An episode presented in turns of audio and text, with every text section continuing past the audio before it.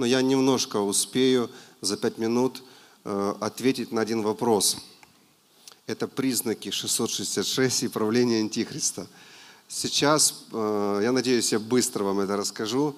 Почему? Потому что э, сейчас продолжается и продолжается эта волна, что люди ждут восхищения церкви, уже несколько дат называли, вот теперь в июне люди ждут.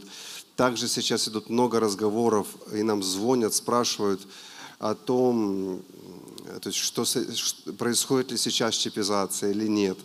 Также нас спрашивают, ну, кто из мировых лидеров является сейчас антихристом. Знаете, много таких вопросов. И потом я решил просто буквально сегодня утром быстро такую хронологию составил согласно книге Откровения и малому апокалипсису, где Иисус говорил в Луки, в Матфея и в Марка. Вот, последовательность событий, чтобы у вас была ну, правильная, так сказать, конструкция, потому что люди до сих пор в этом плавают, хотя это банальные вещи. И когда мы впервые начали в сентябре прошлого года заявлять, что не будет восхищения, нас обвинили, что мы Духа Святого не слышим. Вот. Ну, мы утверждаем, потому что у нас есть определенная конструкция, которую нам оставила Библия. Вот есть определенные ключи, если вы знаете эти ключи, то вы можете потом уже делать выводы, да или нет. Поэтому я вам сейчас быстренько просто озвучу. Я не буду места из Писания называть, вы узнаете эти, э, эти э, выражения, слова, высказывания Иисуса или в книге Откровения, которые записаны. Хорошо. Э, сразу, относительно начертания. Мы знаем, что начертание написано будет нанесено на правую руку, то есть на какую-то часть правой руки, какая не написана. То есть вся правая рука или э, где-то на лобной части. Мы не знаем на какой. То есть справа, слева, никто не знает. Все эти рисунки, где пишут там в центре лба, не имеют никакого основания. То есть книга Откровения пишет просто эта зона, э, лобная зона, лобная часть. Поэтому это будет какая-то часть руки или это будет лобная часть. Это именно куда. Относительно начертания, что это будет? А, дело в том, что греческое слово, может кто-то вас запомнит, харагма, такое вот специфичное слово, что оно означает? Вот слушайте внимательно, вот, чтобы идентифицировать то, что сейчас происходит, да или нет. Или, во всяком случае, дальше, если что будет происходить, чтобы по этому слову могли произвести идентификацию, сие ли это или нет. Итак, харагма – это, э, это многозначимое слово, потому его нельзя перевести одним словом. Мы в переводе благословения Отца оставили слово начертание, потому что оно, э, так сказать, э, более на слуху у людей. Но на самом деле вот какие значения у этого слова. Знак. Это может быть знак какой-то. Отпечаток может быть. Или в древние времена это означало клеймо. То есть отпечаток, клеймо – выколка может быть по-нашему. То есть э, дальше. Изображение может быть. Надпись. Также слово харагма применялось для описания монет и денег. Это может быть изображение, надпись, денежной единицы или эквивалента денег, не знаю, если это электронные деньги. Вот сколько много значений, что это может быть. Но во всяком случае зафиксируйте.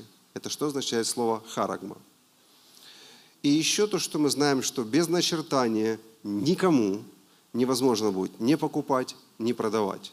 То есть после начертания или во время начертания по всей земле будет введен один закон для всех – перечисляется. Малых, великих, царей, бедных, богатых, заключенных, свободных. Для всех будет утвержден закон, никто не сможет ни продавать, ни покупать. Вот что вы понимали это время. Когда будет действительно э, э, нанесено начертание. Идем дальше. Относительно Антихриста. Зверь из книги Откровения – это читая в контексте читая объяснение э, самого Иоанна, это авторитетный правитель, словам которого будет внимать все правители земли. И полное время управления будет 7 лет. То есть вот вам каркас. То есть лидер, которому будет внимать все правители земли, и время управления будет 7 лет, согласно книге Откровения. И так как у нынешних президентов есть срок определенный, сколько они могут быть на посту, вот имейте в виду, этот будет 7 лет править. То есть его время правления. Одна полседмины и полседмины, согласно Даниилу. Также мы будем, э, в книге Откровения мы знаем, что он будет обладать самой сильной военной мощью в мире.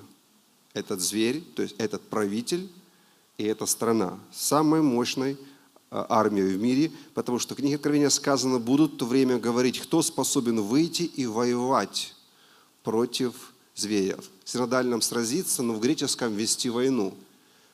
В то время будут говорить все, никто не посмеет выйти войной против этого правителя, что у него самая мощная будет армия. Это еще определенные каркасные вещи. Дальше. Этот правитель полтора года будет неким спасителем и человеком, обеспечившим мир и безопасность на земле. Это в посланиях, помню, да? Когда все будут говорить мир и безопасность, тогда внезапно наступит пагуба. То есть это человек, который должен будет привести в мире все ну, в мире, на планете, к миру и безопасности. Он предложит какую-то модель или что-то такое, из-за чего все скажут, фух, наконец-то, мир и безопасность. Это будет три с половиной года мира и безопасности. Слышите? Не хаоса и дурдома, а мира и безопасности, согласно посланиям. Дальше. Спустя три с половиной года мирного времени он публично выступит против Бога и его народа. Это в книге Откровения написано. И воздвигнет, воздвигнет гонение на святых. И это начнется вторая темная половина, вторая седмица, половина седмицы правления Антихриста. То есть последующие три с половиной года до пришествия Христа – будут самыми ужасными на земле. Это период так называемой великой скорби. И в это же время, когда придет время наступления второй половины седмицы, написано в книге Откровения, что восстанет еще один мировой лидер, который назван лжепророком. И что он будет делать? Он будет призывать землю поклоняться мировому правителю как Богу. И тогда будет нанесено начертание зверя, то есть этого правителя или его имени. И там написано, что святые, соблюдающие заповеди Бога и веру в Иисуса, присутствуют в это время на земле. Это Откровение, 14 глава, 12 стих. И от них потребуется тогда терпение, стойкость. Вы помните эти места. И после этого начнется процесс мировой жатвы. Он увидел ангела с большим серпом, и он послал другого ангела, чтобы собрал жатву. И это время восхищения церкви. Затем на царство зверя начнут изливаться суды Божьи, и на землю придут семь чаш Божьего гнева. Как они будут выглядеть? Это язвы сначала на тех, кто принял начертание. Потом э, все э, воды морей и рек станут красными. Затем солнце станет сжечь людей. Затем солнце потухнет, и мрак опустится на землю. И затем дракон, зверь и лжепророк произведут, э, призовут все страны к войне против приходящего Христа. И соберутся они в долине Армагеддон. И затем произойдет великое землетрясение, которое разрушит острова, горы и до основания э, город зверя. Это называется Вавилон, но на самом деле в греческом это Вавилони. Вавилон, там женский род стоит. Этот город находится в окружении семи высот – это семь стран и семь их правителей. Вместе со зверями их будет восемь. То есть должна быть какая-то коалиция, какая-то семерка во главе, э, которой будет управлять этот зверь. То есть это для нас э, определенный э, каркас, чтобы мы понимали, когда это время. И эти семь стран будут находиться под властью зверя. И когда будет время глобальной войны, то есть когда они выйдут в долину Армагеддон, то к этой восьмерке э, примкнут еще 10 стран и 10 царей. Все они выйдут на войну со Христом в долине Армагеддон. Очевидно, что место пришествия Христа будет недалеко от этого места. И мир будет знать и видеть пришествие Христа с небес, так как оно будет видимо с земли. Вот почему продвигаются сейчас вот эти проекты э, в небе, э, голограммы. Они хотят обмануть мир, чтобы потом, когда Христос придет с неба, все сказали, а, это просто голограмма. Понимаете? Ну, кто знает, о чем я говорю. Итак, вопрос, а где же церковь будет? Будут ли христиане в этот момент на земле? Иисус прямым текстом, без символов, сказал, где будет церковь в это время. Читаю от Луки 21-27 малый апокалипсис. И тогда увидят Сына Человеческого. Здесь он говорит о церкви, он там продолжает, там никакого разрыва нет. И тогда увидят Сына Человеческого, грядущего на облаке, с силою и славою великой. Когда же начнет это сбываться, тогда восклонитесь и поднимите головы ваши, потому что приближается избавление ваше здесь четко указано, что церковь в это время будет на земле и будет взирать земли на пришествие Христа, который будет, э, будет опускаться с небес. Так что все события в книге Откровения до того момента, когда долина Армагеддон, Христос еще не пришел. Это будет место встречи. То есть они, получается, видя, где он опускается, соберутся э, страны эти восемь, и еще 10 примкнут, чтобы сразиться с Христом. Но они будут поражены, вы помните всю эту историю. Так что, друзья, вот вам э, каркас, что явно написано без всяких э, вещей, когда церковь будет взята на небо, и какие события, и какие знаки правления зверя, и кто с ним будет править, и какое количество стран будут участвовать во всех этих вещах. Все, на этом каркасе вы уже можете сами делать откровения какие-то. Ну, это то, что есть, то, что прописано прямым текстом, и тут, тут даже толковать нечего, здесь прямо все сказано. И вам просто э, сделал выдержки, не называя место списания, чтобы сократить время, с книги Откровения из Луки, вот, опираясь на Даниила и на часть посланий. Как-то так. Поэтому давайте сейчас помолимся вот о чем. Э, в книге, э, здесь, где мы читали в Луки 21, 19, Иисус сказал, здесь э, терпением спасайте души ваши. Терпением спасайте души ваши. И в книге Откровения, с которой я уже читал, именно с этой книги, здесь терпение святых, стойкость святых должна быть и вера. Поэтому молитва о том, чтобы мы приготовили свои сердца, чтобы у нас было терпение и стойкость. Давайте поднимемся вместе. У нас просто нет времени э, для того, чтобы сейчас делать глубокий разбор, параллельные места приводить, читать греческий. Э, вот. Но это просто каркас, и размышляйте над этим. Хорошо? Но, в принципе, это неплохие новости. Это неплохие новости.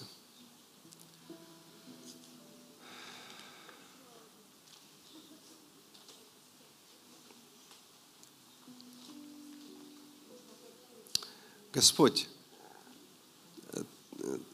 Ты сказал, Иоанн сказал, что э, придет такое время,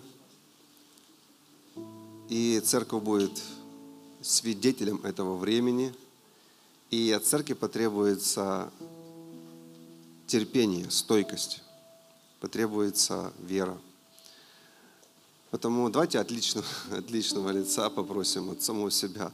Господь, готово мое сердце уже сейчас, чтобы не вести такой образ жизни, чтобы не остаться стойким, верным всегда, что бы я ни увидел, с чем бы мне пришлось столкнуться, чтобы я мог проявить эту стойкость. чтобы меня не унесло никуда. Сохрани меня на правильном пути. Во имя Иисуса Христа. И Бог нам поможет.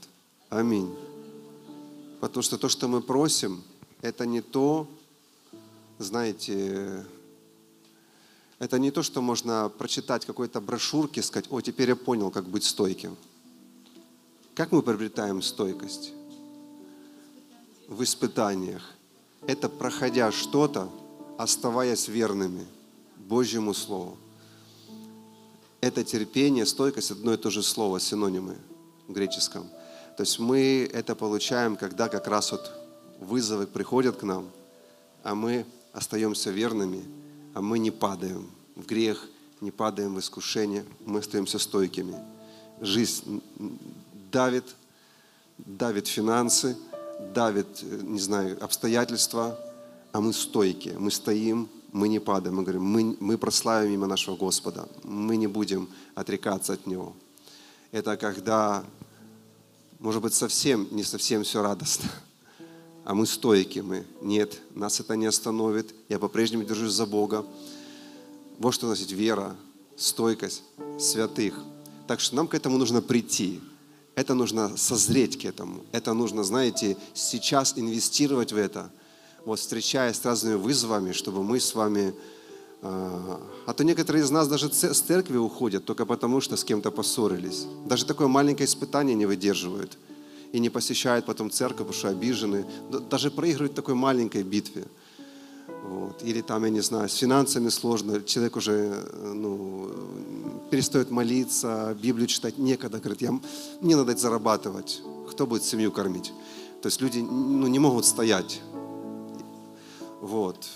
И давайте еще кому-то руку протянем и попросим о милости, потому что, знаете, здесь мы можем надеяться на милость и на благодать, что Бог э, даст нам эту, эту сверхспособность стоять знаете, поддержит наши руки, как Моисея. Помните, руки держал, а они падали. Но Бог поставил двух людей, которые поддерживали. Это образ, что Бог может поддержать наши руки или укрепить дрожащие колени. Э, я прошу о милости сейчас для моего брата, для моей сестры, э, чтобы э, те из нас, кто встретится с какими-то вызовами, где от нас потребуется стойкость, где потребуется терпение, чтобы он или она выстояла. Я молюсь о тебе, брат и сестра, я благословляю тебя. Пусть Бог даст благодать тебе, чтобы ты был стойким христианином в прямом смысле этого слова, чтобы тебя ничто не сломало, даже если будет напрягать, ничто не раздавило, даже если будет давить на тебя, ничто не разрушило, даже если будет выступать против тебя. Я благословляю тебя во имя Иисуса. И Бог нам поможет. Аминь. Слава нашему Господу. Если вы желаете избавиться от греха и посвятить свою жизнь Иисусу Христу, вам нужно обратиться к Богу в молитве. Образец такой молитвы вы найдете на странице, ссылка на которую сейчас находится на экране. Если вы верующий человек и в вашей местности нет подходящей церкви, вы можете присоединиться к одной из наших онлайн-групп и возрастать в Боге вместе с нами. Присоединиться к группе можно, пройдя по ссылке, которая на экране. Если вы живете в Киеве или пригороде и хотели бы посещать домашнюю группу нашей церкви, свяжитесь с нами, и мы подыщем для вас подходящую группу. Наши контактные данные на экране. А также вы можете поддерживать наше служение финансово или стать нашим партнером. Вместе с вами мы сможем сделать еще больше для Господа и помочь множеству людей. Больше информации о пожертвовании или партнерстве на нашем сайте. Ссылка сейчас на экране. Добро пожаловать в благословение Отца. Это ваш дом и это ваша семья.